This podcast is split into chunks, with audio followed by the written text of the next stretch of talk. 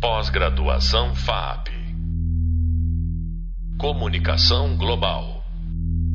Muito bom estar com vocês novamente. Vamos recordar o que nós já vimos e aonde estamos. Depois eu falo para onde vamos. Então, primeiro nós começamos com as linguagens, que estão na base de tudo. Aí entrou a semiótica e a importância dela para que a gente compreenda melhor as linguagens que nós utilizamos todos os dias. Depois nós passamos para as mídias, porque evidentemente as linguagens dependem das mídias que as veiculam. Hoje nós vamos falar sobre a cultura da linguagem para as mídias porque as mídias acontecem na cultura e constituem a cultura. Então, cada momento da cultura tem como característica suas linguagens próprias, suas mídias próprias, e são elas que constituem a cultura, que evidentemente tem consequências em todos os níveis da sociedade inclusive econômicas, políticas. E não podemos esquecer consequências também psíquicas. Hoje, utilizando as redes e neste enovelado de linguagens com as quais nós convivemos, nós não somos mais iguais aos nossos avós ou antes então, nós também vamos mudando conforme o mundo vai mudando. Então, o que nós vamos estudar hoje é aquilo que eu chamo de as eras culturais, que precederam a cultura digital. A cultura digital não caiu de paraquedas, ela foi gradativamente sendo construída. Então, nós vamos trabalhar com aquelas que precederam a cultura digital. Porque o mundo da comunicação, ele nem sempre foi do mesmo modo que ele é hoje.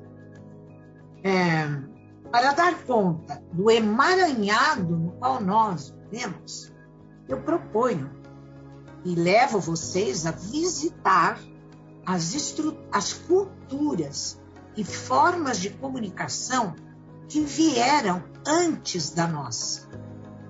Mas o que é importante para a gente entender a cultura digital é que elas não morreram, essas anteriores. Elas continuam vivas, mas transformadas, evidentemente. Então, para compreender as condições atuais arquicomplexas, vocês veem como eu repito este verbo, compreender. Porque se nós não fizermos um esforço para compreender, nós vamos viver numa nebulosa então, para compreender as condições arquicomplexas em que diferentes mídias, linguagens convivem, se afastam, se aproximam, se misturam, se misturam, criando malhas muito densas de linguagens, eu defendo, e aí eu posso usar a primeira pessoa, porque isso está em vários dos meus livros que precisamos atravessar um arco-íris histórico muito amplo. É, eu trabalhei isso num vídeo, e nesse vídeo eu contei com a presença da Edilamar Galvão, e nós tivemos um maravilhoso diálogo lá, porque ela me parece que é uma das pessoas que mais compreendeu essa minha ideia das eras culturais. Então, é um arco-íris histórico muito vasto e temos que retroceder até o momento em que os primeiros processos de comunicação e sociabilidade ocorreram para. Como é que eles ocorreram? Essa é uma maneira para a gente perceber como se dá o processo evolutivo.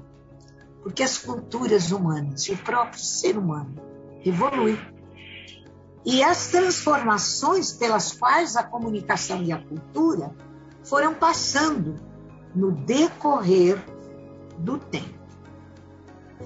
Então, vamos partir do princípio de que a cultura humana funciona cumulativamente. Querem algumas provas disso? Por acaso o ser humano deixou de falar, de conversar, porque a imprensa levou a linguagem escrita à explosão? Deixamos de usar caneta e papel porque temos um tablet, ou um computador, ou um celular? O que realmente acontece é uma refuncionalização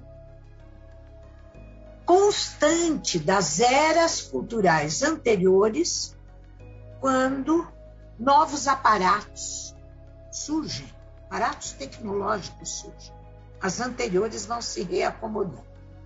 O fato de que os meios de comunicação mais atuais fiquem na superfície, que é isso que a gente chama de cultura digital, é, não significa que os meios de cultura anterior tenham desaparecido. Nós continuamos falando. O que, que eu estou fazendo aqui? Foi a primeira forma de cultura dos sapiens, a oralidade. Então, por isso, é, os meios atuais eles parecem muito invasivos. É, mas as culturas anteriores não morreram. Não é por acaso que quanto mais, digamos, antiga, para não dizer velha, porque essa palavra é um pouco triste, é uma geração, mais ela critica e sente nostalgia dos tempos em que, para conversar, as pessoas precisavam contar com a presença face a face dos seus interlocutores. É claro que isso faz falta para nós. A gente sentiu essa falta enorme na pandemia. Mas nós continuamos conversando através do celular, através do computador. Então, vamos. Como é que funciona isso que eu chamo de cultura? E, inclusive, em cada época que ela opera. Todo o processo de comunicação implica, pelo menos, pelo menos quatro fatores. Um, os meios em que as linguagens são produzidas, que a gente chama de mídias, e como elas são produzidas num determinado momento histórico. Dois, os meios e modos de armazenamento, que a gente chama de memória. Três, os meios e modos de distribuição e difusão, daquilo que é produzido. Ó, como que tá? Vejam bem, como está sendo transmitida, como está sendo difundida essa minha fala agora. Pensem um pouco. Quarto, os meios de recepção. Como é que vocês estão recebendo esse meu podcast? Então, são quatro fatores que estão na base da descrição do funcionamento da maneira como opera cada uma das eras culturais. No caso da oralidade primária, o meio de produção de linguagem é o aparelho fonador. O macaco não fala porque ele não tem esse aparelho, ele é inteligente. Agora, a linguagem, o fato de nós, do ser humano falar, deixou o ser humano mais inteligente. E é inseparável a fala do cérebro que é a fonte. Então, a fala é articulada pelo aparelho fonador. Esse é o meio de produção. O ar por onde passam as vibrações da fala, esse é o meio de transmissão. E o ouvido daquele que recebe é o meio de recepção. Nós temos tudo no corpo. Por isso que um tirano, né, quando alguém não concorda com ele, ou mata o põe na prisão para, para silenciar. Mas vejamos lá, qual é a fragilidade da oralidade? A memória localiza-se no cérebro. É, e é uma memória perecível, pois ela vai embora junto com a morte dos indivíduos. Só se modificou isso E não por acaso, com o advento da escrita e do papel que ela passaria a desempenhar, a escrita passaria a desempenhar para a conservação da memória. É, então, as primeiras formas de escrita que circulavam entre os sumérios e outras civilizações antigas começaram a quebrar pouco a pouco o aparente círculo vicioso da oralidade. Foram muitas as formas de escrita. A gente acaba se fixando na escrita alfabética, porque foi aquela que fez história no Ocidente, principalmente a partir de uma era, terceira era, que eu chamo da era do livro. Gente, nós já mencionamos isso, no, acho que no primeiro podcast, onde eu falei, não é, de que, onde eu comentei que o livro não domina mais como linguagem e nem como mídia, mas ele ainda existe. Então, essa era do livro foi chamada por McLuhan, Marshall McLuhan, de galáxia de Gutenberg. Antes do Gutenberg, quem não viu, veja, por favor, o filme O Nome da Rosa. Os livros eram escritos à mão por monges e escribas e demoravam meses para serem concluídos. E nunca eram concluídos, porque não tinha copyright naquela época. Vinham, acrescentavam, não tinha autor. A ideia de autor que nós temos hoje, né, e que dá os direitos autorais nesta forma de produção em que nós vivemos, que é a forma de produção capitalista. Então, antes disso, não tinha direitos autorais, não tinha não é, direitos a patentes e etc. Ora, depois do livro, veio a era das massas, cultura de massas. Então, cultura oral, cultura escrita, cultura do livro, que eu chamo também de livresca, cultura de massas do século XIX. Foi quando a Revolução Industrial deu origem à era da reprodutibilidade técnica. É, é uma era eletromecânica que deu origem ao telégrafo, explosão do jornal, porque sem a notícia correndo rapidamente não tem, não é, não é notícia, então, foi a explosão do jornal na sua verdadeira natureza de veiculação da notícia, daquilo que aconteceu, que hoje a gente está vendo que está colocado, não é sob questão, esta potência do jornalismo, que a gente deveria valorizar, agora com as fake news, então nós perdemos a capacidade, essa capacidade de valorizar uma informação que tem fundamento. Aquela informação nos traz de fato aquilo que aconteceu e não este este turbilhão de mentiras nos quais nós, nas, no qual nós estamos envolvidos. Bom, então a fotografia que seria do jornal sem o telégrafo e a fotografia. Isso foi sofisticando cada vez mais, até hoje o jornal ser inclusive digital. O cinema foi socialmente introduzido como primeiro meio de entretenimento para as massas. Então, é a primeira indústria de entretenimento massivo. Antes do cinema, a narrativa estava apenas na não, a narrativa ficcional, que contava a história, estava apenas na literatura. Claro que a narrativa também estava na história, né? porque a história é uma recuperação confiável do passado. Mas a ficção estava só na mão da literatura. Como meio, o meio jornalístico informativo de um lado e o meio audiovisual de entretenimento para a recepção coletiva de outro, juntos, cada vez mais no decorrer do século XX, cada vez mais lançaram as raízes da cultura de massas.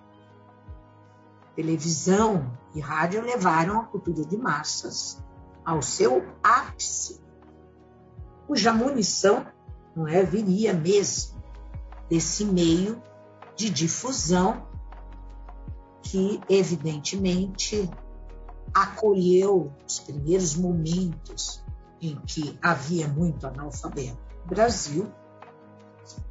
É? A gente tem que lutar para que esse problema desapareça, mas o rádio e a televisão cumpriam muito essa função de trazer informação e entretenimento para essas pessoas. Então, foi, assim, foi o rádio e a TV que se responsabilizaram por solidificar a ideia do homem de massa na base da mass media. Então, depois de ouvir este podcast aqui, que vocês estão ouvindo, sobre as formas de cultura que precederam o digital, eu acho que vocês serão capazes de identificar como as culturas precedentes ainda permanecem vivas, mesmo que transformadas. Isso eu já falei, não preciso repetir. Nós continuamos lendo livros, nós continuamos falando, nós continuamos a, a ver o jornal, a ler o jornal, ou ouvindo na televisão, ou lendo no nosso celular. Portanto, eu pretendi com este podcast levar vocês a observarem criticamente a maneira como os processos comunicacionais se tornaram híbridos mas eu ainda não falei de duas outras formas de cultura e comunicação, que eu vou explorar no próximo podcast. Mas antes de terminar, deixa eu fazer uma síntese para vocês. No, no vídeo 2 dessa disciplina, eu falei sobre o desenvolvimento da supercultura. Então, lá foi discutido, tanto no vídeo quanto neste podcast aqui, que para enxergarmos as características dessa cultura, que é própria dos espaços informacionais e de entretenimento da internet, é preciso levar em consideração que houve outras formas que precederam a cultura digital e que foram pavimentando gradativamente o terreno para o advento do estágio cultural em que nós nos encontramos. Só que para a gente penetrar um pouquinho mais de competência nesse estágio onde tudo se mistura, se amalgama, se cruza, se separa, não é? As mídias às vezes brigam entre si, etc. É, vocês têm que aprofundar um pouquinho esse conhecimento, consultando o hub visual e a leitura, o hub da leitura, que aliás eu vi ontem na prova, um livro lindo, é, através das referências também que eu lá indico, né? porque só de me ouvir ou de ver, vocês não vão absorver toda a informação que precisam absorver. Então, nós temos na realidade sete eras. Eu falei com vocês até agora de quatro no próximo, no próximo podcast, nós vamos entrar assim, mergulhados no, na cultura digital. Quais são as suas características? Pós-graduação FAP. Comunicação Global.